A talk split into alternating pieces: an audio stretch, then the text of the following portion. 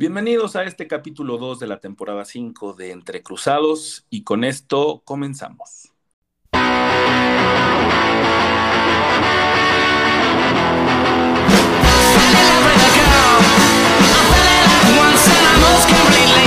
cheating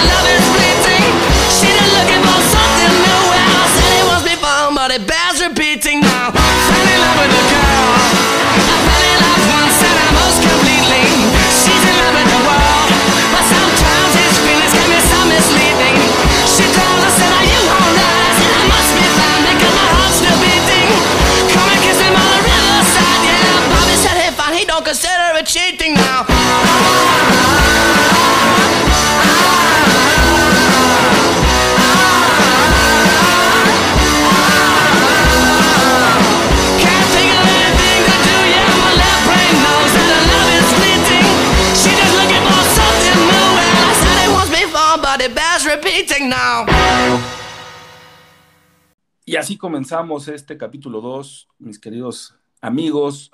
Bienvenidos sean con la eh, apertura de The White Stripes, una canción que salió en su disco White Blood Cells, conocida como Fell in Love with a Girl de hace 21 añitos, o sea, está cumpliendo su mayoría de edad esta rola.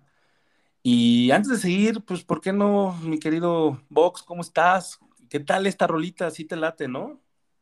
Sí, sí, y está chido. Hoy vamos a poner canciones que justo son de ese año 2001, que todas cumplen 21 años este de 2022. Y pues estamos aquí felices de estar de regreso con ustedes, de saludarlos, aunque en temas cruzazulinos, que son los que nos atañen, pues estamos un poco de capa caída, ¿no? Sí, porque eh, tal parece ser, no sé tú cómo lo percibas, este, pero el Pachuca sí nos dio un baile el primer tiempo y, tal parece ser que todo lo que se, se mostró, bueno, eh, todo lo que se mostró eh, previo a, los dos partidos eh, previos, ¿no? La, la- Supercopa, ¿no? Con- conseguida contra el Atlas, el juego contra el primer, el- la primera fecha contra Tigres, ¿no? Que se le gana 3-2 en el último momento. Y este, esta derrota del local, que, que a mí me preocupa eso, ¿no? Que sea como local de nuevo, que el Estadio Azteca no pese, que el Pachuca te haya metido un baile en el primer tiempo y que se note que te están apedreando el rancho. Sí, uno, ahorita vamos a profundizar en muchos temas, pero, pero eso es preocupante, que tu casa no pese, güey. Sí, sí, parece que no cambió nada, ¿no? De, la, los últimos partidos con Reynoso, ahora con Aguirre en el Azteca, la verdad que, como bien dices, son bailes más. Yo quitaría que en el primer tiempo, ¿no? Nos dieron un baile en todo el partido. Metieron ahí las manos, eh, pues, en los últimos minutos con el penal, si quieres, y, y ya, pero la verdad es que el azul fue bastante inoperante. Este, fuera de ahí dos o tres llegadas que se tuvieron, creo que la de la más famosa de Rotondi, ¿no? En su presentación, pero nada más destellos, o sea, la verdad que, que un gran paseo que dejó muy eh, en evidente tanto las carencias tácticas que tenemos al día de hoy, como las carencias en futbolistas, ¿no? Donde nos vimos muy superados, muy, muy superados en todos los, los sentidos por este Pachuca, que es un equipo obviamente trabajado, finalista, con grandes individualidades, con grandes prospectos, y que totalmente nos pasó por encima. Y con un gran técnico, ¿no? Porque Almada me parece que es de los técnicos eh, recientes y que no están tan quemados, que, que, lo han hecho bastante bien en los últimos equipos en los que han pasado con Santos, también lo hizo jugar de, de manera increíble y ahorita está al mando de este equipo Pachuca que pues, no deja de ser uno de los candidatos, que se reforzó muy poco, pero no deja de ser uno de los candidatos y a mí sí me preocupa mucho eso, ¿no? Que le, hemos, o sea, han hablado muchas cosas de jurado en estos últimos dos partidos porque ha sido este, determinante o, un error este, se ha visto reflejado en el marcador, pero también yo creo que si no hubiera sido por jurado, hubiéramos, nos hubieran llenado la canasta, güey, es una realidad, porque tuvo eh, intervenciones que, que sí fueron determinantes para mantener el cero hasta que llegó el cabezazo, ¿no? Sí, inclusive para mantener el, 1-0, ¿no? Ya después del, error, por así decirlo. Pero de todas maneras, eh, creo que, sí. Eh, como bien dices, eh, creo que pesa más lo bueno que lo malo. Que ojito, pues no hay que quitarle las cosas como son. Si son dos errores seguidos, en el primer partido no pasó nada porque se termina ganando en este partido, pues sí se termina perdiendo lamentablemente cuando se equivoca en el, en el 2-0, creo que, que, este, que pudo haber hecho mucho más, pero también es una realidad que nos salvó de tres o cuatro goles más que ya estaban prácticamente cantados, ¿no? Sí, y a mí me preocupa un poquito también el tema de, de los ajustes que pueda llegar a hacer Aguirre, ¿no? Porque también creo que le ganó la partida al Almada. Entonces, esto en un partido de liguilla eh, pesa muchísimo, ¿no? Y tal vez Aguirre va a tener que pagar ese derecho de piso, esa inexperiencia en el torneo mexicano que es atípico, que no es este como los demás, tal vez un poco parecido a los de Argentina, ¿no? Pero sí este, las posibilidades de que el equipo número 12 pueda llegar a ser campeón, este, pues es, como muy atípico, no es muy usual que, suceda en, en las ligas mundiales pero aquí sí, entonces Aguirre tiene que agarrarle la ondita, tiene que ponerle colmillito, tiene que empezar a, a empaparse de cómo va a estar aquí el desmadre, porque si no, hoy es, eh, bueno, el, partido contra Pachuca fue Almada, pero después pueden ser otros que, que, también tienen ya el colmillo muy retorcido y tienen experiencia vasta en esta liga. Sí, y que sobre todo en temas defensivos creo que es ahí donde más está la preocupación. Eh, podemos hablar un poco de lo, de lo que sucedió en este partido y la defensa cómo se paró, ¿no? Con, con Escobar por derecha, después la línea de centrales con, con Abraham y, Cata. Con los únicos. y, por izquierda Mayorga, pero justo creo que uno de los mensajes que manda Aguirre es el cambio que hace, ¿no? metiendo al cachorro guerrero de central y eh, sacando del partido a Escobar, ¿no? Que, que todos teníamos a Escobar como nuestro mejor jugador del torneo pasado, con los golazos que se aventó y demás. Y creo que ahorita sí fue una super mega llamada de atención. De decir qué partido tan malo te estás aventando, porque la verdad, los dos lados de Cruz Azul, las dos bandas, parecían unas avenidas eternas, ¿no? Para, para estos jugadores del Pachuca, sobre todo, que la saben explotar muy bien, ¿no? Sus dos, sus dos laterales con mucha profundidad, ya no digas los, los atacantes, ¿no? Con Avilés Hurtado, este, la verdad que te llegan por todos lados y, y sí, este, parecían avenidas más grandes que insurgentes, ¿no? las, las laterales de Cruz Azul, y pues ya no digas tampoco la central que tampoco termina de convencer, ¿no? Creo que, creo que llama mucho la atención ese cambio. No sé a ti, pero a mí me llamó en demasiada la atención. Sí, también es como decir, a ver, güey, este, no puedo jugármela con lo que tengo porque no es suficiente, ¿no? Y es como, como, eh, a mí me pareció también de mucho carácter ese cambio de Aguirre porque sacar a Escobar, como bien decías, eh, un jugador que, que la temporada pasada fue de lo más rescatable, para meter a un chico que, está debutando, que lo metió de central y que hizo ahí unos ajustes y que de todas maneras, pues este, el chico pues hizo lo que pudo, pero pues es así, ¿no? De, vean, directiva, no vamos a poder con esto porque necesitamos un central a huevo y es obvio. Y luego con esa pinche novela del Méndez, ¿no? Que sí, que tú, que yo, que digo, entre la poca eficacia que tiene nuestra directiva para negociar los refuerzos y también eh, los cambios de humor que han tenido los, los que están ahí, ¿no? Que suben el precio, que no lo suben. Digo, es lo que sabemos, pero finalmente, pues si no hay un acuerdo, pues entonces debes de tener ya un plan B, C, y, y apenas están en el plan B, y seguramente van a llegar en la fecha 10, si bien nos va, güey, porque pues, tienen esta manga tan amplia, ¿no? De este de, de, de, dar de alta jugadores hasta, me parece que octubre, ¿no? Una cosa así. Sí, septiembre. Hasta, ah, septiembre. Bueno, de todas maneras, son dos meses, güey. Dos meses nosotros ya llegamos a, prácticamente a la liguilla. Entonces, ¿de qué te sirve tener a un jugador prácticamente a la salida del, del, del campeonato, del torneo? No, y estoy totalmente de acuerdo, ¿no? O sea, a mí la impresión que me da otra vez, y sin creerme dueño de la verdad, ni, ni mucho menos, pero pues es que les vale madre el, el, equipo de fútbol, ¿no? Las prioridades hoy día en la cooperativa y por ende en, en los señores que están ahí dirigiéndola, pues son otras totalmente, ¿no? Y no están en el equipo de fútbol y por eso los recursos no van al equipo de fútbol. Y como sabemos, tampoco es algo nuevo, ¿no? En el mundo del fútbol es con dinero con lo que arreglas los, los traspasos y, y demás, ¿no? Este, si no tienes lana, pues va a ser muy difícil que cierres a alguien. Esa es la realidad, ¿no? Oye, ¿qué, qué tiempos aquellos de Billy que trae? Seguro aquí hubiera llegado este. Eh, ¿Cómo se llama este güey? El, el charrúa que, que, estaba. Luis Suárez, güey. Sí, no lo dudo, ¿no? Recordemos que alguna, alguna vez llegó Roque Santa Cruz, ¿no? Que, que resultó un fiasco, si quieres. Y, sí, pues y era de cristal pero, el güey.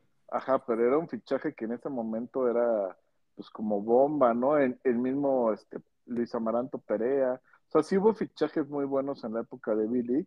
que costaban 10 pesos, pero ellos pagaron como 50. Sí, y a lo mejor sí costaban mucho, ¿no? Y obviamente sí había una, una mochada y todo lo que quieras, pero pues porque siempre ha funcionado el mundo del fútbol y eso no lo van a venir a cambiar ni esta directiva ni nadie en, en, mucho tiempo, ¿no? O sea, siempre hay muchos para los representantes, siempre hay que pagar este, es, ese tipo de cosas para que los jugadores lleguen a tu equipo, ¿no? Y eso no es que, que, se haga solo en el fútbol mexicano, se hace en todos lados, ¿no? Así funciona el negocio, pues para rápido. Si no estás dispuesto a soltar ese dinero, pues va a pasar lo que está pasando con Cruz Azul, que no vas a tener refuerzos y los pocos que, que puedas cerrar, pues van a llegar a destiempo, porque también es el tema de, de Rotondi, ¿no? Salieron a decir ahí en medios de comunicación que no había ninguna prisa porque este chico estaba jugando. Sí, pero estaba jugando a nivel del mar, cabrón. O sea, no es lo mismo y se vio inmediatamente. Cualquiera que estuvimos en el estadio, vimos que a los 10 minutos Rotondi ya no podía más. Así de sencillo. Ya sí, no podía pues... más. De pesa a la altura a cualquiera, cabrón. ¿No? Y, y, es normal, güey, porque tienen su periodo de adaptación, no es así lo, lo de Chilamesta, ¿no? Si fuera Exacto. al mismo nivel, yo estoy seguro que Rotondi pues, está para jugar los 90 minutos, pero no es así. Exactamente. Entonces, hay muchas cosas que no, que no, este, que no toman en cuenta de repente, ¿no? Y por ejemplo, yo sí quisiera decirle a Víctor Velázquez que, que en, en, Amazon Prime Video hay una serie que se llama El Presidente, que se llama El Juego de la, el juego de la Corrupción. Esa la puede ver para que vea también es un poquito ficción, sí, señor presidente, pero, señor Víctor, pero sí usted puede darse cuenta también de los tejes y manejes del, de, cómo se, se hacen negocios, este, se guardan lana, este, mucha para acá, mucha para allá, en el fútbol sudamericano. Si usted cree que, va a ser igual que, comprar aquí, que de repente, oye, ¿cuánto cuesta? Cinco pesos, oye, pues órale va, ¿no? Ya, si tus cinco pesos te los quedas, y yo ya me traigo a mi jugador y cómo lo repartes no me interesa. Pero hay una diferencia porque no todos los mercados son iguales, ¿no? Entonces, señor Víctor, señor Álvaro, pueden ustedes, este, no, Jaime, Jaime Ordiales, este, es que estoy pensando en Álvaro Dávila porque Jaime está sonando para la, pero eso lo, lo vamos a hablar despuésito. Pero, este, señor Jaime, pueden ver esta serie, se las recomiendo, pueden, este, no sé, un, unos abritones, güey, ¿no? Hay un, unas chelitas para que lo, compartan en su pantalla gigante y la, la, disfruten los dos y aprendan un poquito. Toda la razón, toda la razón, mi estimado. Perdón, tomé agua, pero es que ando medio covidoso el día de hoy y este, se me seca muy rápido la garganta. Pero bueno, en vez de, enojarnos, ¿qué te parece si nos vamos con otra rolita de que está cumpliendo la mayoría de edad en los Estados Unidos, ¿no? Que son los 21 añitos. Un disco que salió en el 2001 y que esta fue su, su canción, su rola de presentación al, al mundo, con su disco Is This It, eh, un, un riff eh, característico que ya es una, una, una clásica, ¿no? Se volvió una clásica desde, yo creo que desde que terminó el año 2001. Y esto es The Strokes con Last Night.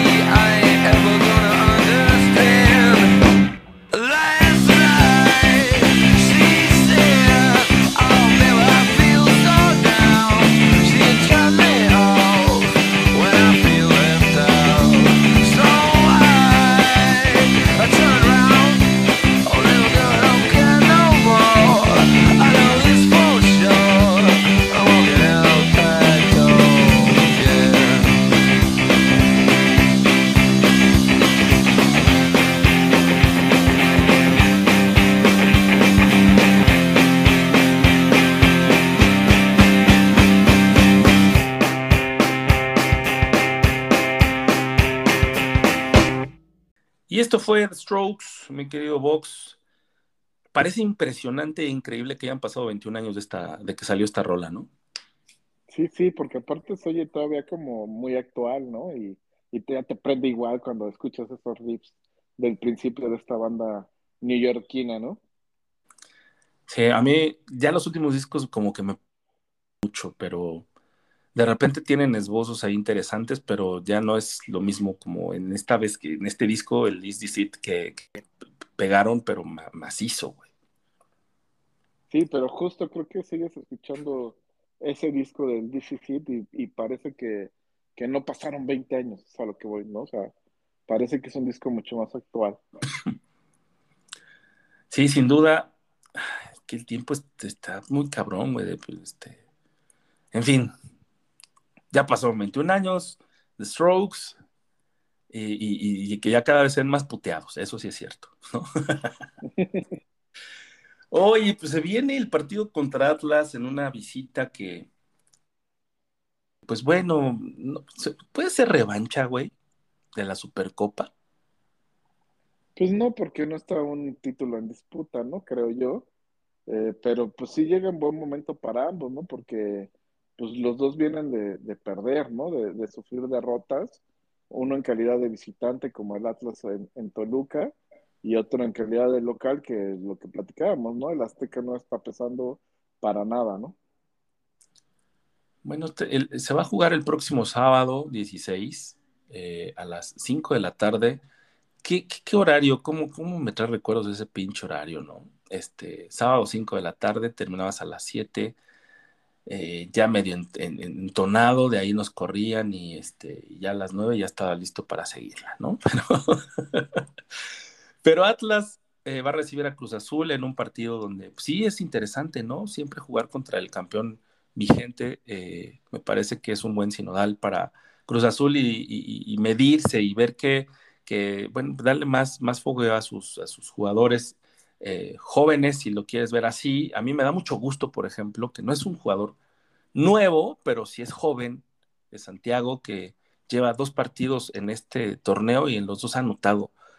Ojalá y siga con esa, con esa marca, ¿no? Y que llegue a los, todos los partidos anotando y que sume más, o sea, de dos, de tres, y, pero siempre de uno, güey. Entonces estaría de poca madre. Y pues bueno, este, veamos cómo, cómo se presentan los dos equipos. A mí, independientemente de la derrota contra Pachuca, los dos juegos que vimos contra el Atlas y contra Tigres, la propuesta de, Aguirre me ha gustado muchísimo. Entonces, también Coca es uno de los, de los técnicos que te deja jugar abierto y entonces si se presta, puede ser un partido bastante interesante, bastante eh, espectacular, podríamos decirle. Sí, además, este, pues me parece por ahí leí, no, tampoco puedo asegurar, pero no va a estar Push ni Quiñones, ¿no? Que son la fuerza ofensiva del Atlas, y por ahí creo que podemos tener un, un pequeño respiro, ¿no? Ah, ¿no, Porque ¿no van a ir? no, ni Furch ni Quiñones van de titulares, entonces por ahí creo que se abre la luz para que Cruz Azul pudiera tener un buen resultado, porque de verdad sí me preocupa mucho el tema defensivo y para mí también va a ser una incógnita qué va a hacer Aguirre, ¿no? Porque en los, en los primeros partidos parecía como muy obvio, o bueno, fue, o sea, el, el primer partido puso la alineación que todo el mundo quería que pusiera, ¿no?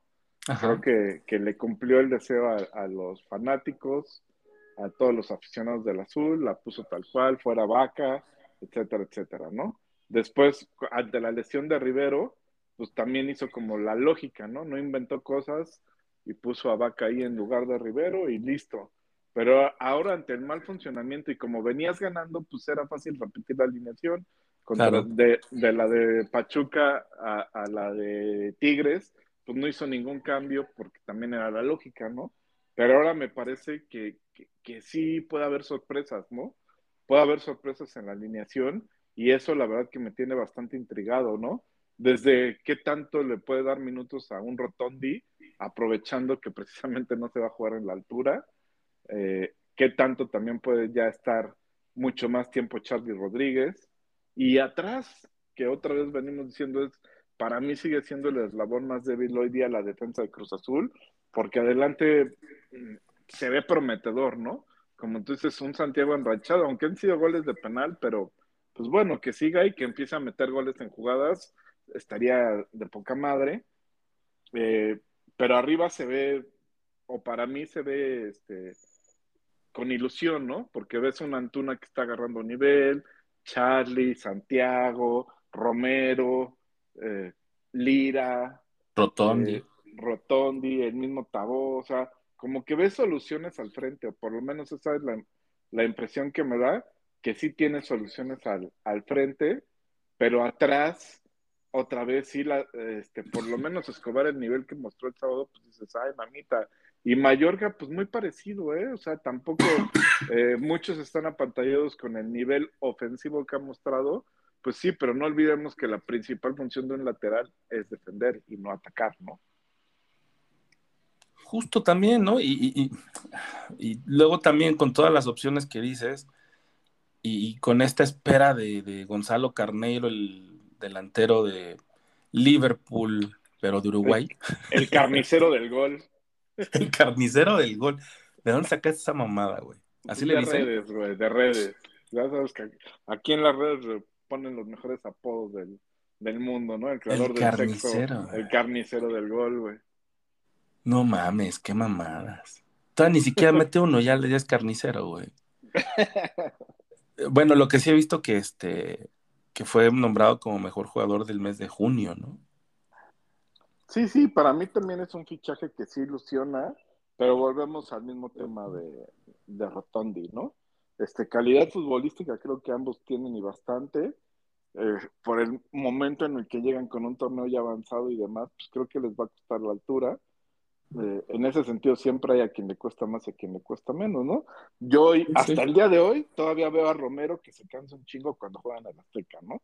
Y sí veo, sí veo a dos Romeros totalmente diferentes. Un Romero cuando juega fuera del Azteca y un Romero cuando juega en el Azteca.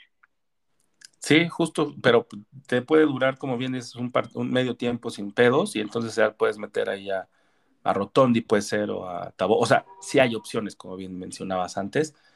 Y este futbolista Carneiro, que yo la verdad no lo he visto, no he, ahora sí no he investigado ni madres, pero, pero se ve bien, ¿no? Tiene físico al menos, güey, y pues vamos a ver si se puede adaptar rápido. Eso me, me, me cuesta de repente el trabajo con otros equipos que han traído jugadores, tal vez, obviamente no juegan a la altura de la Ciudad de México, ¿no?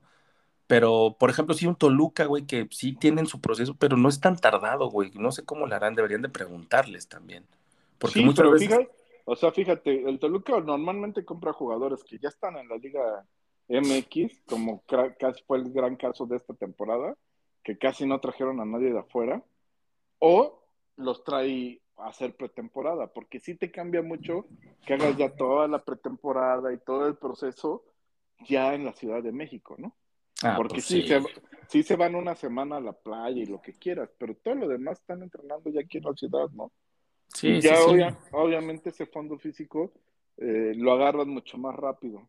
Y otra vez también hay quien lo agarra más rápido y quien lo agarra más lento. Eso también es una realidad, ¿no? Y, pero pues esperemos a ver qué trae el carneiro, el carnicero del gol. Gonzalo, el carneiro, el carnicero del gol. Y, De- y qué, y, y qué este, sorpresa nos da Aguirre en la defensiva. Yo no creo, o por lo menos esa es mi percepción, yo no creo que vaya a salir con los mismos cuatro, ¿eh?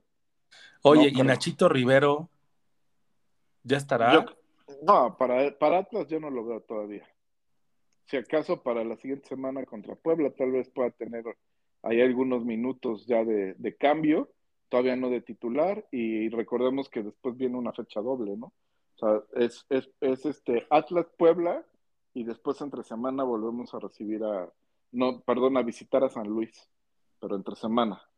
Eh, entonces ahí es donde creo que ya va a poder este, tener mucho más actividad Nacho. Creo que esta semana todavía lo van a cuidar, no, no saldrá ni a la ni a la banca. Este, ojo, no es información, ¿eh? es, es este suposición mía. Nada más. Sí, Sí, sí, sí. Es suposición mía. Y lo mismo lo de los defensas, ¿no? Es suposición mía, que creo que le va a mover ahí un poco. Eh, no estoy seguro de qué manera, pero dudo mucho conociendo a Aguirre. Aguirre es un tipo que le gusta sacudir vestidores, ¿no? Entonces, conociendo a Aguirre, dudo mucho que salgan los mismos cuatro defensas titulares que salieron el, el sábado pasado contra Pachuca.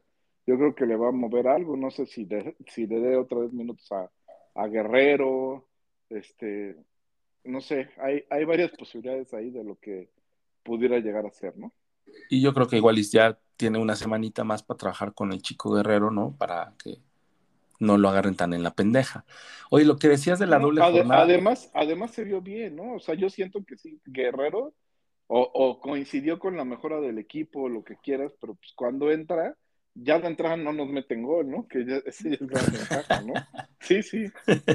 O sea, si tú ves el, el marcador con Guerrero en el, en el campo, pues Cruz Azul quedó 1-0, ¿no? Ok, sí, claro. Pero pues ya ibas con dos encima, güey. Pues ya será un Exactamente, pero- ajuste. Sí, sí, pero justo, o sea, por eso sí me llamó la atención, porque cuando vas normalmente perdiendo 2-0, pues dices, voy a hacer cambios ofensivos, ¿no? Porque voy a tratar de atacar para disminuir la, la desventaja. y en este, en este caso pues hizo un cambio defensivo que obviamente fue un mensaje para todo el mundo, como bien lo dijiste, fue un mensaje para Escobar, pero también fue un mensaje para el Cata de, güey, en la central tampoco lo estás haciendo muy bien, entonces vete mejor a la banda. También fue un mensaje para Shaggy, de decir, güey, no, no, no, no solo quiero sacar a Escobar, ¿no? Tú no das el, el, este, el ancho para hacer el relevo de Escobar, y también fue un gran mensaje para la directiva, como dijiste, de, güey, esto es lo único que tengo hoy día, ¿no? Sí, a mí me parece que fue más porque sí podía haber metido al Shaggy, ¿no? Digo, por, la posición. Pero bueno, no, ahí pudo, pudo, haber hecho muchas cosas, pero pues, debe de tener por qué no las hizo, ¿no? Porque otra vez, si querías cambiar un central, pues como dicen en largo, del cambio más sencillo es hombre por hombre, ¿no? Sacas a Cata y metes a Guerrero. En dado caso que eso era lo que buscabas. O si querías este, prescindir de Escobar, pues era lateral por lateral. Sin embargo, hiciste varios movimientos ahí para que este, ajustaras tu defensa. Y yo creo que vamos a ver algo, me puedo equivocar, ¿no? Pero yo creo que vamos a ver algo diferente este sábado en la defensa. Para eso este, es este podcast, güey, para cagarla. Pero que se quede grabado. sí, sí, sí. yo creo que ahí nos va a sorprender. Y otra vez, también tampoco me sorprendería si le da minutos a Charlie de inicio o le da minutos al mismo botón de inicio, ¿no? Siendo que otra vez, pues ritmo sí trae y no vas a jugar en la altura, ¿no? Sí, va a estar más tranquilo, digamos, ¿no? Exactamente. Bueno, este partido se va a transmitir porque ya también ese es un desmadre, güey, ¿no? ¿Por dónde se va a pasar el partido? Ah, sí, con esta, con esta mamada del VIX, ¿no? Bueno, lo vamos a poder ver en TV Azteca y en tu DN, así que descansemos por, e, por, esta, por esta única Sí, de los, de, los pocos de los pocos partidos que, que, ya se pueden ver en tele abierta, ¿no? Vamos a decirlo así.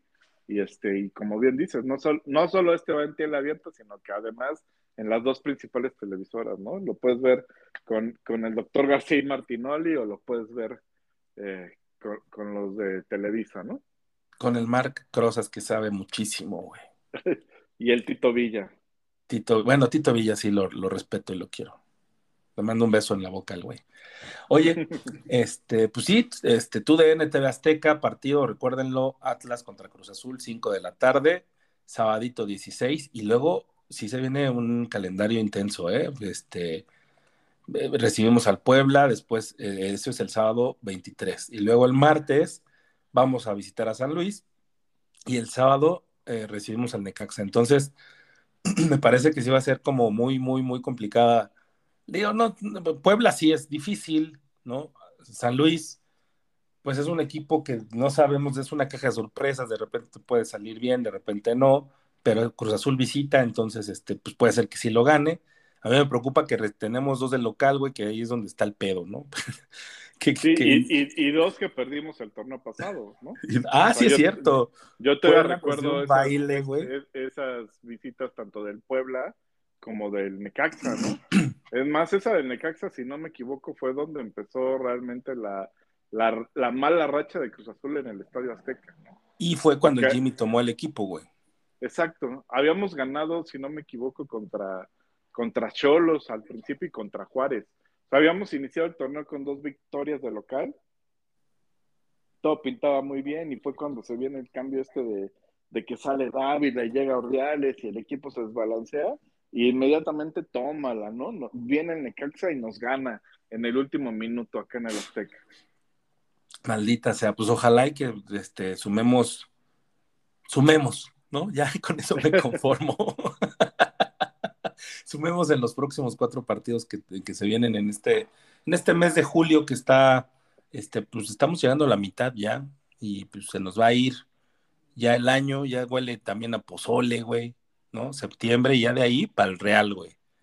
Sí, Pero bueno. Este, aparte este torneo es súper corto, ¿no? O sea, en, en octubre ya se acabó, güey. O sea, bueno, en, todo octubre ya es liguilla, pues para rápido. Creo que la última fecha es el primero, uno o dos de octubre. Entonces estás hablando de que, como bien dices, te queda agosto y septiembre y tan tan, ¿no? Sí, el 1 de octubre recibimos a las Chivas. Y es la última fecha, ¿no? Es última fecha. Exacto. Pues bueno, vámonos con una rolita, ¿no? Porfa. ¿Tú qué pues, traes de, por ahí? de- de estas que cumplen la mayoría de edad, como bien dijiste, vamos a ir un poquito de, gorilas, ¿no? Que este año vinieron allá a tus tierras queretanas a este festival GNP, que fue todo un caos, pero que seguramente no, no, no estuve ahí, no lo puedo asegurar. Se dejó ir esta rolita que se llama 192000.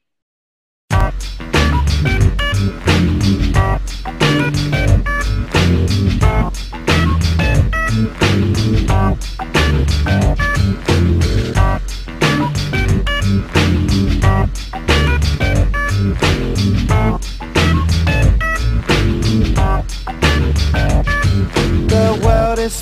too fast. I'm blinded like issues to keep myself tethered to the days I tried to lose. My mama said to slow down. You must make your own shoes. Stop dancing to the music. I'm good in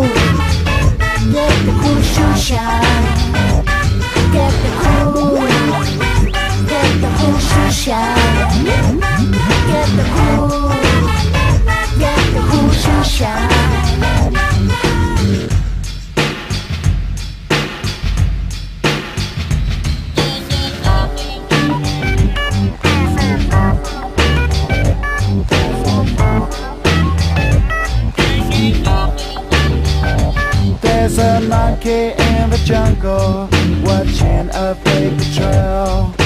Caught up in the conflict between his brain and his tail. And if time's elimination, then we got nothing to lose. Please repeat the message. It's the music that we choose. Keep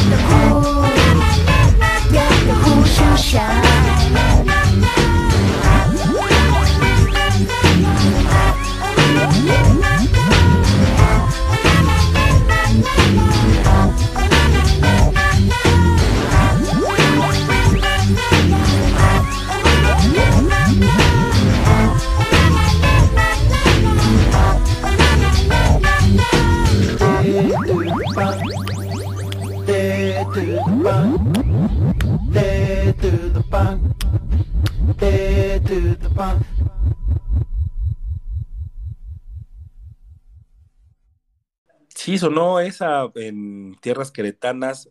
Fue un gran concierto. Yo me quedo todavía con las Vive Latino porque esa ex- experiencia de que te vibrara todo el cuerpo, güey, no, no la repitieron acá. Y además hice como cuatro horas para llegar al festival. No vi a nadie más que a Gorilas y, y a Hot Chip y no me acuerdo quién más, güey. El mundo era el mejor, ¿no? No, pues ya después de cuatro horas en el coche, güey, con el pinche calorón, con la ansiedad de, querer llegar a ver, yo quería llegar a, ver a Kinky, güey. Hasta les había dicho, pues, me- si me ven brincando y me ven que estoy medio pacheco, no estoy pacheco, güey, así me voy a poner con Kinky. Ah, cámara. Y, y, pues no, no pudimos llegar. Pero, pero bueno, sí sonó y se, se vio bastante en los, los gráficos que traen los visuales son otro pedo y, y Albarn es un gran, gran frontman y trae unos musicazos con gorilas que, que sí, sí la rompen, güey. Están increíbles. El bajista no tiene madre, güey. Pero bueno, sí estuvo bastante chido. Para los que llegaron temprano y evitaron el tráfico, sí estuvo bastante, bastante chingón. Pues es que pueblo, ¿no? Sí, sí, luego sí falta un poco de, de orden en esos eventos, sobre todo cuando ya empiezan a traer artistas de este nivel, ¿no? Que, que descontrolan las entradas. Sí, y luego cerraron la avenida principal, güey, y fue ahí donde la cagaron, ¿no? La avenida que, que, que te conectaba, pues sí, sabían que iba a haber como esto. Entonces tenías que callejonear, güey, para poder llegar. Y, se generó todavía más tráfico porque pues los de vialidad cerraron las calles y pues en fin, o sea, un- un- una serie de malas decisiones que, este, que terminaron haciendo para algunos un festival bastante, ¿no? Pero bueno. Caótico. Sí, sí, sí, medio así, así, sí llegué a verlos, pero pues ya, bye. Pero bueno, dejemos de lado el pulso GNP de este año aquí en Querétaro, pero este, tenemos Fórmula 1, ¿no? Yo ya sabes que soy medio teto para ese tema, pero tú sí le mascas dos, tres. Y este, ¿cómo, cómo, cómo le fue a, a Checo, que es el, la moda, güey, de ahora? Sí, la verdad que en general la Fórmula 1 creo que está tomando un nivel de audiencia muy, muy alto, ¿no? Este, justo con, con este, pues vamos a llamarle como tipo serie documental de Drive to Survive que, está en Netflix, ha ganado muchísimos adeptos, sobre todo en las nuevas generaciones, generaciones que antes pues, ni pelaban eh, este tema de los carritos, vamos a decirlo, de los cochecitos, y que ahora prácticamente cada ocho días o cada que hay un gran premio pues, están ahí pegados al televisor. Este fin de semana se corrió el Gran Premio de Austria, donde prácticamente se puede decir que el Red Bull o eh, eh, en específico Max Verstappen corre como de local, ¿no? Porque toda la hinchada holandesa se traslada y se pudo ver en las tribunas, ¿no? Un ambiente tipo eh, tribu tribunas futboleras argentinas, ¿no? No sé si tuviste oportunidad de ver esto de, del ambiente y, y, la verdad que se veían ahí las bengalas y el humo naranja y, y todo como si estuvieras en un estadio de fútbol. Sí vi una fotito, güey, porque la verdad es que eh, me la suda la Fórmula 1, o sea. de los pocos que todavía no atrapa, güey. Porque no me gusta, o sea, sí, chido que el checo y veo los reportes, pero así que, que yo me diga, ay, güey, ya vi, no, no, me he subido al tren y creo que nunca lo voy a hacer, no me gusta tanto, pero está chido. Sí, sí, eh, como te digo, sí ha ganado muchos adeptos, además el final de temporada del de, de año pasado pues fue espectacular, eh, por lo menos yo no recuerdo una carrera así, ¿no? Y, y, una definición como la que se vivió y la verdad que este año también ha habido muy buenas carreras, con muy buenos cierres, este, una pelea muy intensa por lo menos eh, eh, en lo que es la, parte de arriba del campeonato entre el equipo de Red Bull liderado por Max Verstappen y complementado por, por Checo Pérez y el equipo de Ferrari, ¿no? Este equipo del, del cabalino rampante que vuelve digamos, al top mundial, es el equipo tal vez de mayor tradición de la Fórmula 1, italiano, ¿no? Una marca pues, súper reconocida, Ferrari, en cuanto a los carros, y que ahora este año tiene dos pilotos, pues bastante buenos, y sobre todo dos carros que están en la pelea y que van a dar mucho de qué hablar, y este, con Leclerc y Carlos Sainz, que justo Leclerc se lleva este gran premio en primer lugar, y dejando ver mal un poco a, Max Verstappen en, no quiero decir que en su casa, porque no es Holanda, pero sí en donde tenía todo el apoyo. Lamentablemente Checo tiene un percance al arranque de la carrera con, con Russell, este otro piloto de, de, de, de Mercedes, que le impide este, terminar la carrera. Ya llega un momento en donde en una parada de pit ya mejor decide no continuar, porque ya no tenía ninguna posibilidad de triunfar y eh, ahí sí como los carros cuestan una millonada, arriesgarlos a que les pase algo más severo, pues no, no resulta negocio, ¿no? Entonces Checo tiene que abandonar y el Gran Premio lo termina ganando eh, Leclerc, seguido por Max Verstappen, que era con el que libró la lucha. Carlos Sainz pintaba para que se pueda colar, inclusive para ganar el primer lugar, pero se queda este, sin coche, o sea, se, se, se, le rompe el coche, así se dice en el argot, que tiene una falla mecánica, inclusive hubo ahí este fuego y demás, y, y este Ah, no ¿fue el que se dio la vuelta? No, no, no, no, no tuvo un choque, pero sí se le prendió el carro, ¿no? Y tuvo que abandonar por ende, y el que aprovecha ahí es justo Hamilton para meterse al tercer lugar, y una vez más, pues un, un premio con, con emociones, un premio con, con, con buena competencia, y creo que así va a estar de aquí a, al final de temporada, y cuando llegue otra vez aquí a México, creo que ahora sí tenemos una gran, grandísima posibilidad de que Checo Pérez esté en el podio por primera vez en el Gran Premio de México. Justo eso te iba a decir, ¿no? O sea, que, Sergio Pérez está ahorita en la tercera posición. Digo, no sé cómo se contabilizan los puntos, pero aquí en la tabla esta de la página de la Fórmula 1 está Sergio Pérez con 151 puntos y pues sí está un poco lejitos de Verstappen, ¿no? Que tiene 208, pero, pero ahí está y el, el perseguidor de, de, de, del checo es Sainz del Ferra, de Ferrari con 133 puntos, entonces... Sí, y arriba de él está el otro Ferrari que es Leclerc, ¿no? Leclerc, o sea, sí es la pelea directa entre esas dos este, escuderías, ¿no?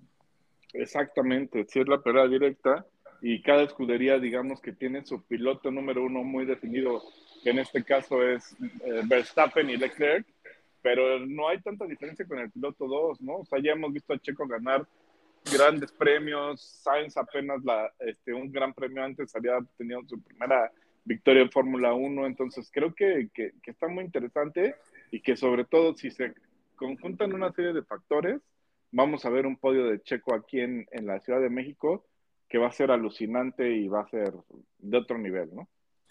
Pues ojalá que sí, porque aparte sí me cae chido. Lo único malo es que le va a la América, o sea, se le ve lo puto desde lejos, pero pues, en fin.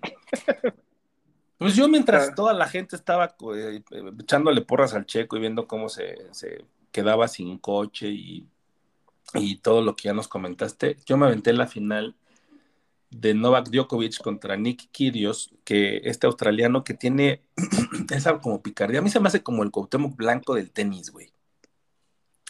Porque Sí, tiene me- una picardía Medio farolón, ¿no? También. súper farolón, güey, o sea, te puede cagar, te puede llegar a cagar increíblemente y eh, llegó a la final por, por, por un golpe de suerte porque eh, nuestro querido Rafa Nadal eh, se quedó, bueno, se lastimó un, un músculo del abdomen y, y se tuvo que retirar de la semifinal, pero pues era cantado, no, bueno, Djokovic contra Nadal nuevamente, pero pues no, se metió este eh, australiano que es su primer final en un gran slam y pues este, sí hubo momentos en los que sí creíamos que, que, que Kyrgios se podía llevar eh, su primer trofeo importante, ¿no? Porque eh, Djokovic es muy fácil de sacarlo de quicio y, y Kyrgios es especialista en eso, ¿no? Entonces, este, después como que no le se tranquilizó y empezó a meter este, buenos puntos, empezó a jugar muy tranquilo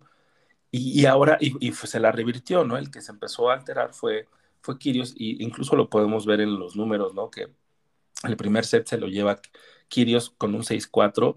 Eh, penosamente, eh, Novak Djokovic, luego cuando no mete su primer servicio es cuando le pesa un poquito más.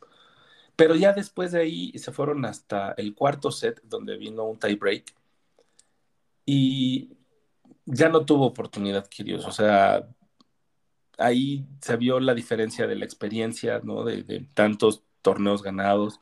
Y volvemos a decir lo mismo, ¿no? Novak Djokovic es uno de los, sin temor a equivocarme, yo creo que el más, digo, es el más grande, güey, a pesar de que Rafa Nadal tiene más campeonatos en, en número, Novak Djokovic tiene como, está como más parejito de sus números, güey, ha ganado muchos más Grand Slam en cantidad y no nada más un especialista como lo es Rafa Nadal en, en Roland Garros, ¿no? Que tiene, que creo que ha ganado desde que nació el güey el trofeo. Entonces es como pues, más completo, te puede jugar en cualquier superficie y este, y pues digo, penosamente para mí porque no me cae del todo chido, pero extraño mucho a, a su majestad Federer. Pues ya sé que no va a regresar, o que si regresa va, va a regresar así como, como Pete Sampras lo hizo en algún momento que ya daba como pena, ¿no? Pero, Este, Djokovic me parece el tenista actualmente más completo que puedes encontrar y que aparte juega para la tribuna, es espectacular. Entonces, eh, me parece que, que- que no tenía mucho, iba a ser una gran sorpresa si, si el australiano le ganaba a Nole, pero pues este, ya después encaminó para ganar un 6-3, 6-4 y en tiebreak 7-6 con parciales de 7-3. Entonces, en ese tiebreak no- nos dimos cuenta de la capacidad que tiene Djokovic y de la incapacidad que tiene Kyrgios todavía para ma- manejarse emocionalmente. Y esa parte en el tenis es fundamental, ¿no? Porque tienes que tener la cabeza fría para decidir en el momento preciso qué es lo que vas a hacer. Y, Kyrgios no, no, no lo pudo armar, güey, al final, pero estaba muy contento porque pues llegar a una final de Wimbledon no cualquiera lo puede vivir. Y la neta es que pues tampoco es este muy, muy chico ya, ¿no? Eh, estamos hablando de un jugador que ya tiene eh, un buen bagaje, buen, buen camino recorrido, tiene 27 años y, y, pues ya es un experimentado y prácticamente ya es veterano, ¿no? En el tenis, pero, pero yo sí creí, creí falsamente, tontamente que sí podía ser su primer Grand Slam, pero pues no fue así. Por un lado, qué bueno, y por el otro también ahí sigue la competencia de, de los eh, de la, la, persecución que tiene Djokovic con, con Nadal en cuanto a 22-21, ¿no? Ahora 22-21, güey, sí, así es. Entonces, este, pues también se pone interesante esta competencia. Ahora, pro, pronóstico para US Open. Es que no va a entrar Djokovic. Es el, que es el último Grand Slam de, del año. Del ¿no? año, sí, pero Djokovic no, creo que no va a poder entrar porque, pues, obviamente es antivacunas. No, no, pero en Estados Unidos no van a poner esa, esa norma, ¿no? Pues era No, lo que está, se estaba mencionando al final del, del partido, que este, iban a, a ver si, si podía participar o no. No, yo te lo firmo que sí participan, ¿no? Eh, Estados Unidos no jamás va a poner una regla así. No es, no es, este, era más fácil que no participara en, Wi- en Wimbledon, por ejemplo, y, y participó, ¿no? Pues, pues sí, no, porque finalmente es comunidad europea, ¿no? Y es un poquito más sencillo. Acá Estados Unidos de repente si se ponen de, de nenas, ya sabemos cómo son los, los, los gabachos, entonces, este, se- pero si sí participa Djokovic, a mí sí me encantaría ver una final Djokovic-Nadal, también hay que ver cómo quedan las llaves, pero pues este, sería espectacular ver una final así, ¿no? Oye, Otra y, vez. Med- y Medvedev, ¿qué ha sido de Medvedev? Es que sabes que Medvedev es muy, este, ay, ¿cómo te podría decir? ¿Medvedev sigue siendo el número uno del mundo? Medvedev, no, creo que ya bajó. Ahorita te digo el ranking. Este, pero Medvedev, ¿sabes qué tiene? Que, que, que, que tal vez juega bien, pero es muy soso. O sea, he platicado con otra, otras personas que también son aficionados al tenis. Yo no sé mucho de tenis, pero me encanta verlo, ¿no? No sé cómo pegarle y todo este desmadre, pero le entiendo ligeramente como para disfrutar un partido. Sí sigue siendo número uno del mundo, pero es, es de esos güeyes que, que, que, eh, los ves y dices, ah, ¿no? No te emociona, no te transmite nada. Este, por mí, si no jugaba Medvedev y ponen a un güey que se llame Zverev, no, Zverev no, Zverev sí juega chido. No sé, este, No, Pustrowski, yo- eh, entiendo que no es de tu gusto, pero digamos, y tampoco del mío, ¿eh? Pa- Para aclararlo. Pero, o sea, a lo que yo me refiero es qué posibilidades reales tiene de, de competir por ese título. Eh, yo no, o sea, me gusta mucho también el tenis, como tú dices, pero no lo sigo tan pegado como, por ejemplo, este tipo de detalles, ¿no? Ni siquiera sé si Medvedev participó en Wimbledon, me parece que no, pero ni siquiera tengo ese dato. no, no participó, pero por ejemplo, sí te voy a decir, ¿Por qué no participó? ah, pues no sé, güey, tampoco es que sea, sepa tanto. Ah, es no que sé por qué no por ahí- participó. Justo por ahí va mi pregunta, si, si Medvedev está lesionado y si sí va a ser un compedi- com- Mira, este, siempre compite bien, Medvedev. para, Lo que son- lo que es- Open, ¿no? Lo que son el, como el top 10, por ejemplo, ya se metió ahí Carlitos Alcaraz, que es un jugador nuevo que me gusta mucho. Tristemente para mí, Diego, eh, el argentino Diego eh, te voy a decir Diego Sherman. Diego Schwartzman este, eh, ha bajado muchísimo, se, se ha mantenido, pero ya bajó del top 10, ¿no? Que se metió muy, muy, de manera muy complicada. Eh, te, te pueden competir bastante bien, ¿no? Carlos Alcaraz está agarrando un juego increíble. Está también Tsitsipas, que es un este, griego, jugador griego, que él sí también te puede dar mucha competencia, puede, puede tener eh, posibilidades de llegar a la final. Esberev es otro de los jugadores que yo ya quiero que gane algo por, por el amor de Dios, porque es uno de mis, jugadores favoritos eh, de esta nueva camada juvenil, pero también siempre se ha quedado ahí, ¿no? Pero mientras esté dominado por Rafa Nadal y Novak Djokovic, esos güeyes son los que van a dominar el, el próximo Grand Slam, si es que están en condiciones y si llegan jugando bastante bien como lo terminó jugando eh, Djokovic. eh, el año pasado, este, y, y dime si me equivoco, Medvedev gana el US Open, ¿no? Y se lo gana a Djokovic. Sí, ¿o y, te digo, tiene mucho Ajá. juego, pero eh, puede competirle, sí, pero si estos dos güeyes empiezan a jugar como lo saben hacer y al nivel que lo saben hacer, eh, hemos visto en muchas ocasiones que, puede ser que no siempre ganen, pero sí es más común que ellos dos se lleven el, trofeo. ¿Me explico? Entonces, y luego más con esa persecución y esa hambre que tiene, no le de alcanzar a, a Nadal, este, te apuesto que va a ir con todo. Pues esperemos que sea un gran torneo y que todos lleguen sanos, ¿no? Porque supongo que Medvedev por eso no jugó, porque no debe, debe tener algún problema eh, pues físico. Lo voy a investigar y te lo voy a decir porque me agarraste como muy Sa- en sa- curvita. sabemos lo de sabemos lo de Nadal, ¿no? Que, que acabas de mencionar que por un problema abdominal no pudo seguir en el torneo. Entonces tampoco es una lesión de esas sencillitas, ¿no? Este le puede estar complicando ahí para el US Open. Entonces yo como aficionado del tenis creo que lo que podemos pedir es que lleguen todos los que mencionaste eh, en buenas condiciones físicas para que tengamos un grandísimo torneo, ¿no? Y ojo, eh, porque por ejemplo ahí está un noruego que se llama Casper Ruud, que juega bastante bien. Eh, está por ahí también un canadiense que se llama Auger Aliasim, disculpen mi francés, y está un italiano que es Sinner, que juega bastante bien. Los tres juegan bastante bien, entonces están agarrando ritmo, están este, subiendo posiciones en el ranking y también están como poniendo en aprietos a varios de los que ya están consolidados, ¿no? Como un Zverev, un Medvedev, un Tsitsipas, un Djokovic, un Nadal. Entonces, sí vienen empujando fuerte estos eh, tres jugadores en, en, específico que tienen un juego bastante bueno. Si ustedes después tienen chance de ver un ATP y están jugando alguno de estos tres, créanme que no va a ser nada, nada despreciable disfrutar un partido de esos tres jugadores porque lo hacen bastante bien.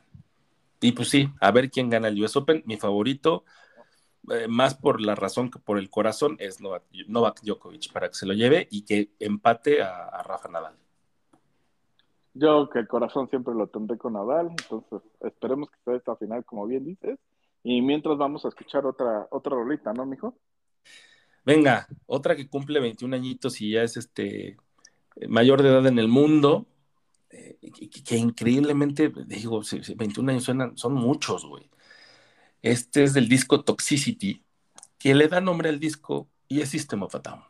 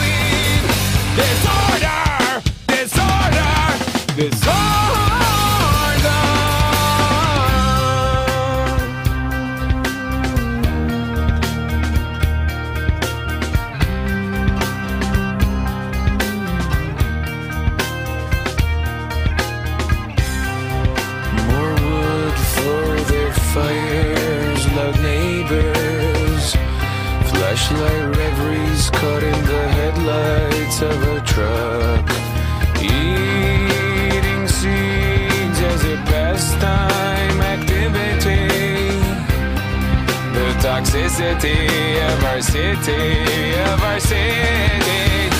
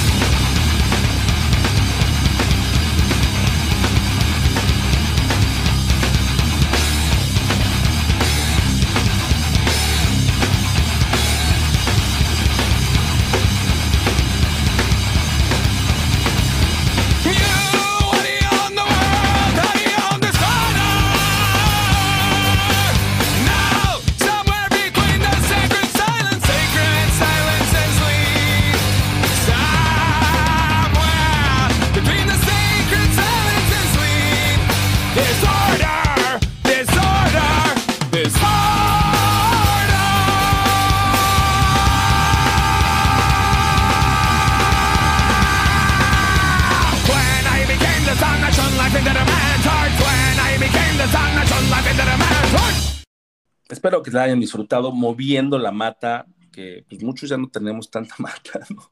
Hay unos que ya ni tienen, güey. O el poco pelo que nos queda, pues.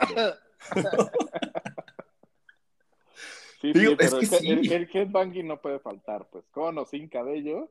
Pero Sí, sí, no, cuando no oyes importa. esa- cuando oyes esa rola, además ese güey estaba pelón, ¿no? Por lo menos en aquellos, en aquella época estaba pelón, aunque Pero era el bajista, ¿no? El vocalista siempre tuvo sus chinos, güey. Ajá. Este, pero bueno, se, se hace el headbanging, ¿no? Y se disfruta bastante. Se, se, se goza, ¿no? Sí, Y, sí. ahí, y de ahí ya va. Ya, eh, chingas madre lo demás. Pero sí, muy Sí. buena Toxicity, ¿no? Yo sí me acuerdo que con ese disco yo los conocí y, y sí también pegaron con tubo, ¿no? Porque tenían como este ritmo duro, pero tampoco eran tan poco comerciales, ¿no? Y tuvieron como esa amalgama perfecta de, de este rock sabrosón con este con, con la parte comercial y, y melódica que de repente subían los decibeles y luego los bajaban y la voz de este Septarjan es, es increíble, es de mis favoritos también, vocalistas de- fecha. de, rock. Hasta la fecha creo que en todos los bares, este, cuando se tocan esa canción de covercito, toda la banda se sigue prendiendo cabrón, ¿no? Sí, pues es más la de Chop Suey, ¿no? La de Wake Up, Wake Up. Wake que nadie sabe decir ni madres, ¿no? O sea, ¿Qué uno siempre guachaguachea en esa. Wake up. Ajá, el. Y Exacto, cuando empieza, ya empieza, cuando empieza a cantar, el, Why you thinking trust, ahí sí ya todo mundo se la sabe, ¿no? Pero en la parte rapeadita, ni madres. Pero bueno, sí es de ese disco y este, que también era un gran disco, ¿no? Sí, cómo no, cómo no. Muy buenos tiempos aquellos, ¿no? Esperemos que, que el rock regrese. De los millones. Sí, sí, que, que- que el rock regrese, ¿no? Y, y justo, pues yo traigo una recomendación que ya ni es tan recomendación, más bien es un, un hype, ¿no? El, el hype de Stranger Things. ¿Tú le has entrado, mijo? Sí, pero no la he terminado de ver porque este, te digo, estoy ahorita muy clavado con The Boys.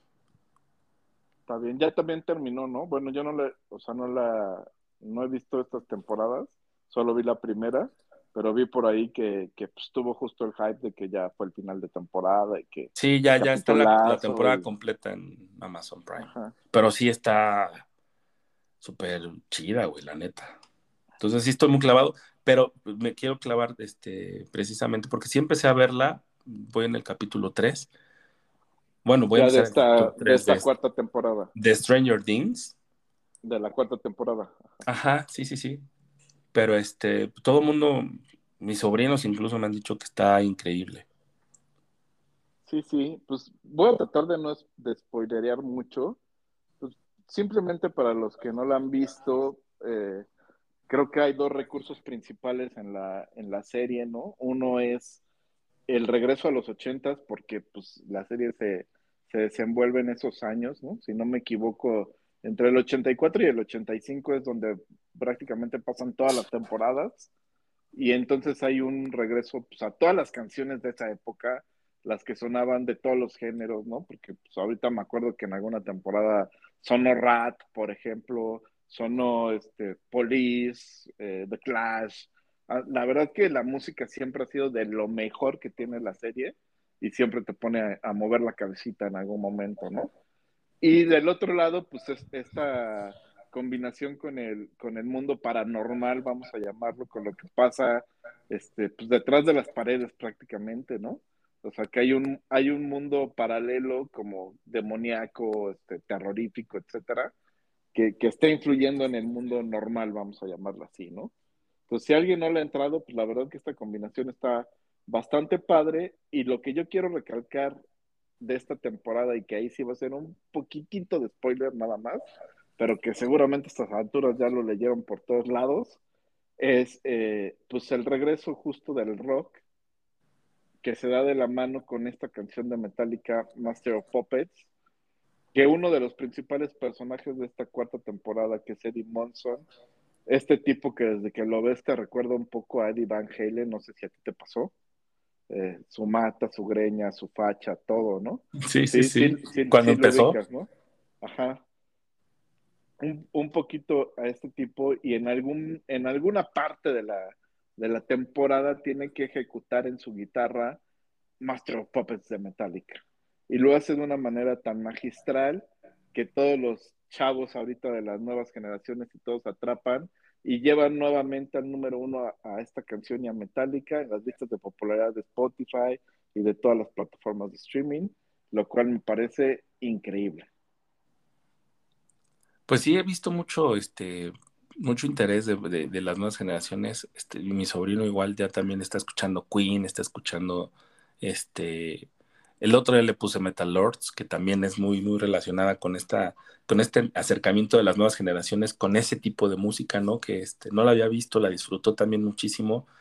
Y estas rolas de, de antaño clásicas del rock, del heavy metal, este, es padrísimo que las estén descubriendo y que no nada más se queden con lo actual, que pues, bien o mal o bueno o malo, este, es lo que hay, y que también descubran que de antes también se hacía otro tipo de música y eso está chingón. Sí, sí, y creo que música muy diferente, ¿no? No, yo no quiero caer en lo de que era mucho mejor o mucho peor, pero sí es un hecho que es muy diferente a la música que se, que se hace actualmente, ¿no? Sí, pues incluso este, pues, tocar el- un solo de, de cualquier canción de Metallica este, implica pues destreza en los dedos, ¿no? Y ahorita todo el mundo está acostumbrado a meter nada más los ritmos en, un, eh, en una computadora y de ahí empezar a crear ritmos, música y todo lo demás, güey. Exactamente. Entonces, esta parte, la verdad que estuvo genial. Para mí me voló la cabeza. Este, la, la playera que está ahorita súper de moda del, del Hellfire Club, ¿no? Que, que todo el mundo se está peleando por tenerla. Y que Metallica ya también se la puso, ¿no? Sí, exactamente, sacaron sus fotos y pues obviamente están súper agradecidos porque es un, están abriendo su, su panorama a un nuevo público, ¿no? El, Claro. el público del rock que ya lo tenían súper cautivo y que sabemos que pues, tienen una, un gran metal army, por así decirlo, ¿no? Un- el Met Club es enorme, eh, etcétera, etcétera, etcétera, pero ahorita están llegando a un público nuevo, a un público que, que nunca había sido escuchado, que nunca habían escuchado a Metallica, y la verdad que eso, pues a mí me parece fenomenal, ¿no? Sí, de ahí empiezan a buscar otras rolitas, empiezan a escuchar otras cosas que también ellos hicieron y pues ya de ahí empieza como, te gusta o no te gusta, ya haces la disertación y listo, ¿no? Pero sí me Exacto. parece, me- me parece súper chido, güey, porque yo a mí sí me dio mucho gusto y, y mi recomendación también va por lo mismo, güey, porque yo el fin de semana me lancé con mis sobrinos precisamente a ver Oye, eh, antes de que des tu recomendación, que ¿ya viste la que nos prometiste? Porque yo estoy clavado con que si la voy a ver o no. no, güey, porque finalmente no podía yo ir con ellos porque son menores de edad. Ok. Entonces todavía Entonces- estamos al pendiente de esta del teléfono, ¿no? ¿Cómo se llama? Este, teléfono negro. Teléfono negro. Ok. Entonces se las catafixió porque ellos me decían Minions y la neta es que yo los Minions. eh. Entonces, este, les dije, pues bueno, pues salió la de Thor, vamos a ver Love and Thunder. Este, y sí, güey, pasa lo mismo, ¿eh? Toda la película es musicalizada por música de Guns N' Roses. ok. Entonces, el Appetite for Destruction está ahí, güey. Tienen algunas otras del Use Your Illusion, ¿no? Pero, pero casi todas, o en su gran mayoría, no todas las rolas, pero sí en su gran mayoría son del Appetite. Entonces, este, en el cine yo estaba pues así como de, este, eh, eh, y yo creo que era el único chaborruco que me estaba moviendo la cabeza con Welcome to the Jungle, por ejemplo. Está bien. Sí, güey. Y me emociona mucho que también la- las escuchen ellos. De verdad es, es- es un- una sensación bastante chida de que, mira, estas yo las escuchaba cuando también estaba súper teto, ¿no? Entonces, pues vas. Y de regreso, pues puse el, el Appetite. Les dije, miren, escúchenlo aquí, aquí está, ¿no? Y, y ya como que ponen atención y te digo, luego pues, espero que se vayan a buscar más y, y en fin. Pero bueno, me estoy desviando de Thor, que, que increíblemente... Bueno, pero, pero creo que es lo mejor de la película, por lo que me estás diciendo. No, no, no, no, increíblemente a eso iba, güey, porque la, la película anterior de, de Thor, de Ragnarok, que también la dirige Taika Waititi, no me gustó para nada, güey, ¿no? Porque me parece que desaprovechó demasiados elementos, incluso ahí se, se combinó con Planet Hulk, que, que también es un cómic bastante chido y que pues lo hicieron como muy cómico, ¿no? Y sí, Thor sigue siendo como chistosón, pero ahora también tiene muchos matices y no nada más es la parte del chiste durante dos horas, ¿no? Está también la parte del drama porque regresa Natalie Portman, eh, que se, pues todos sabemos que, que hace la, la versión femen- femenina de Thor, este, ahí te explican el por qué, pero el que está increíble y me gustó un chingo ese personaje, Christian cómo lo Bale. manejó Christian Bale, güey. Yo creo que es de mis actores favoritos porque de verdad, yo creo que este, no es que te dé miedo, pero sí se veía tétrico, güey. o sea, sí se veía, o sea, sí se ve acá rudo, güey. Entonces, está bastante chida. Este, vemos a un Zeus, ¿no? Que este, bastante obeso. Y de ahí se deriva una, este, no- no voy a decir ni madres, porque pues, es gacho, pero hay dos eh, escenas postcréditos. Quédense al final de, los, de todos los créditos, porque sí hay dos escenas. La primera, pues es así como este, muy tranquilita, pero la segunda sí apunta para el futuro de esta franquicia de Thor, ¿no? Yo no sé cuánto tiempo vaya a estar más haciendo el papel de Thor Chris Hemsworth, pero, pero pues ahí decía, Thor volverá, ¿no? Yo creo que va a ser el único que se va a quedar de todos los que ya no están, ¿no? Capitán América, este, Iron Man, Hulk, que Hulk ya sabemos que en, en She-Hulk va a ser su última presentación de, de Mark Ruffalo como este personaje, entonces, este, Chris Hemsworth ahí también trabajó con sus hijos, ¿no? Este, está entretenida, hay cosas muy chistosas, pero también hay este, muchas referencias, muchísimas, ¿no? Incluso este viaje a la luna de, de aquella película, ¿no? Este, de, muda. Hay muchas referencias así, está padrísimo cómo lo maneja Taika Waititi y lo disfruté mucho, ¿no? Y también soundtrack, este, las actuaciones, Christian Bale, eh, me, me choca un poquito el personaje que hace Taika Waititi, que es este Korg, ¿no? Pero, pero pues bueno, tiene su, su punto, ahí se supone que es como gay también.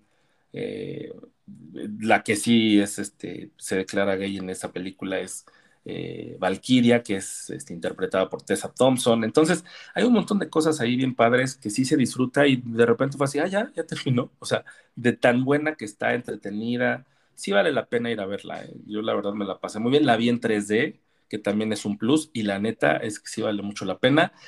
Si te gusta este cine, ¿no? Un poquito relajadón, no es como las primeras de Thor, que son como más densas, más profundas y más serias, ¿no? Esta es como una comedia que te la pasas bien y nada más. No, no, no esperes mucho más allá porque aparte ni te lo va a dar.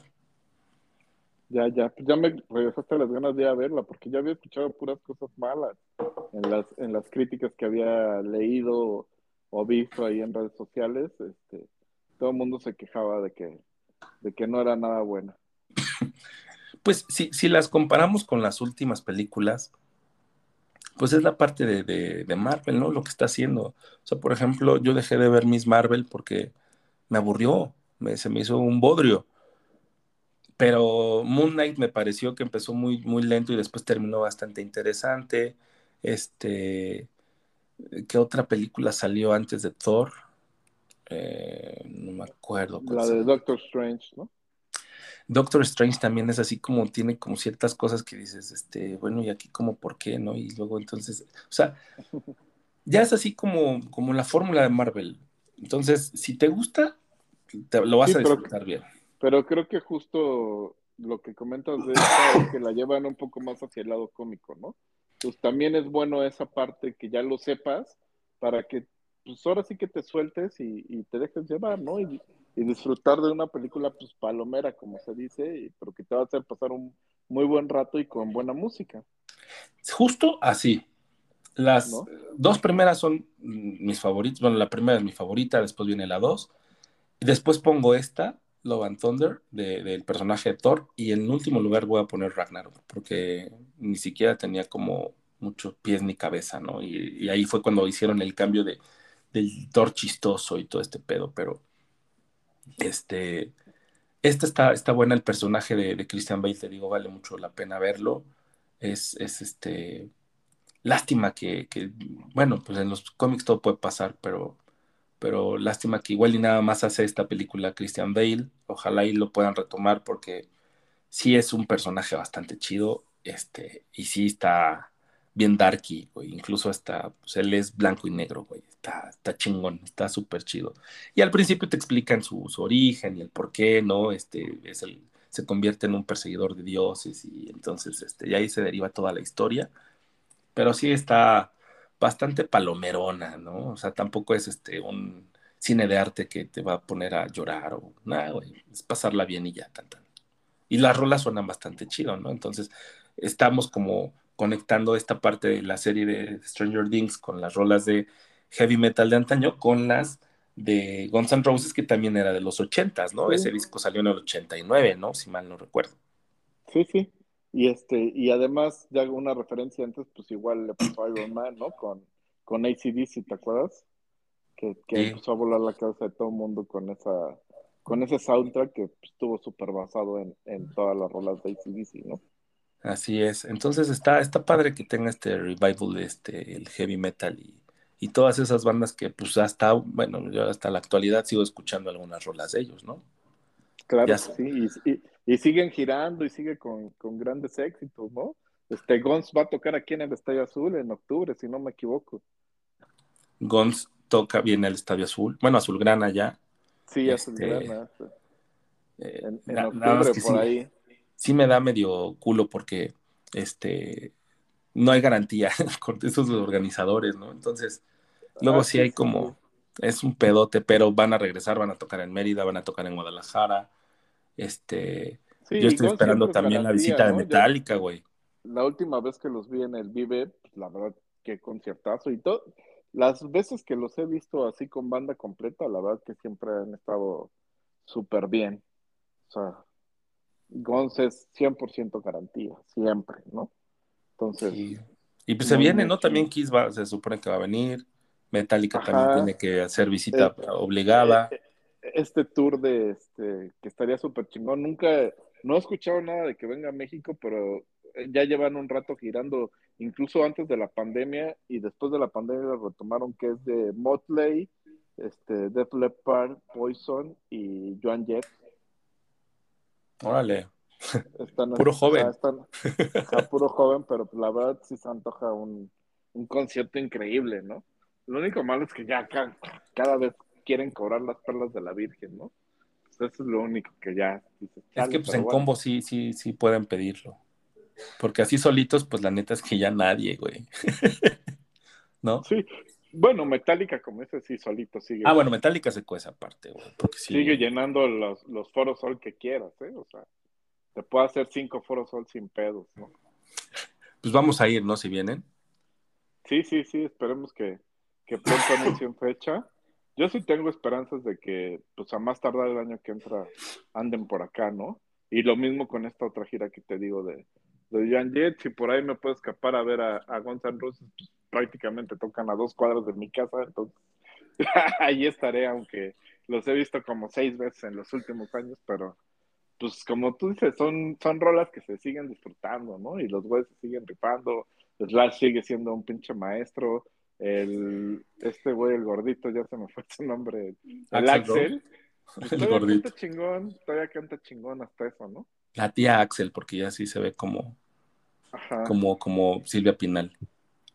Todavía canta chingón y la verdad que tanto Dove como, como Slash se la siguen super rifando y traen un muy, muy, un muy, muy buen bataco, no me acuerdo ahorita cómo se llama, un, un gordito negrito, pero se la super rifa, la verdad. Oye, yo leí que, me- que Pantera probablemente salga de gira el año entrante también. Pero pues ya con quién, güey, ¿no? Sí, No, pues está Rex y está Phil Anselmo, güey, pero pues Pero es más complicado cuando no está la voz, eso sí. Sí, bueno, pero- Phil Anselmo, ok, pero Pero la lira sí musical- se va a extrañar, pero pues estaría ajá, ver. musicalmente hablando eran los hermanos, ¿no, güey? Sí, sí, sí. Pero pues bueno, van a venir y, sí, Pantera también rifa, güey. No, cabrón, a mí me encantaba Pantero, no, bueno, me encanta, güey. Pero sí siento que es de esas bandas que ya quedó coja, güey, ¿no? Pues veremos, veremos cómo vienen. Y también viene Rage Against the Machine. Rage. Rage ya anunció que, que viene. No, todavía no, pero ya están girando, entonces este Seguramente No tardan. sacar, ¿no?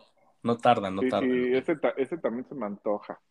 Y mucho, Ah, aunque pues, son de esos que ya después sales todo adolorido, ¿no, cabrón? Pero Sí, güey, pero sí vale la pena verlos esos güeyes. Pero bueno, pues pues vámonos bien, ya. ¿no? Un, un placer, sí. Nos vamos a ir con una rolita más tranquila. Manu Chao, me gustas tú. eh, de lo poco en español que escuchamos este, este capitulito. Y nos vemos aquí dentro de ocho días. Esperemos que con buenas noticias para el azul, ¿no? Ojalá, ojalá hay que tres puntitos más que, que, que ayuden a tranquilizar estas aguas y sin errores de jurado y con gol de Santiago. Y de jugada. Y de jugada. Bueno, no importa, el chiste es que siga anotando, güey. Sí, ojalá que sí. Bueno, entonces, Manu, chao. Manu Chao, me gustas tú. Vámonos. ¿Qué horas son, mi corazón? Te lo dije bien clarito. Permanece a la escucha. Permanece a la escucha. 12 de la noche en La Habana, Cuba. 11 de la noche en San Salvador, El Salvador.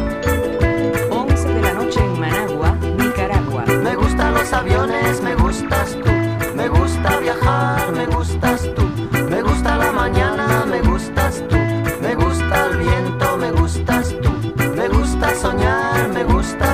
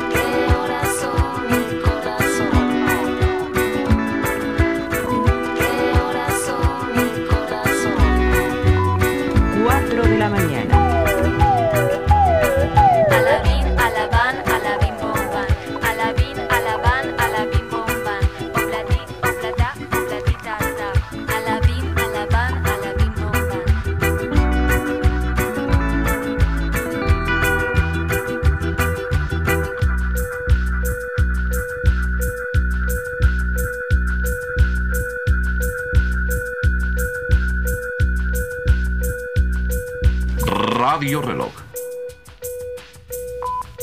5 de la mañana. No todo lo que es oro brilla. Remedio chino e infalible.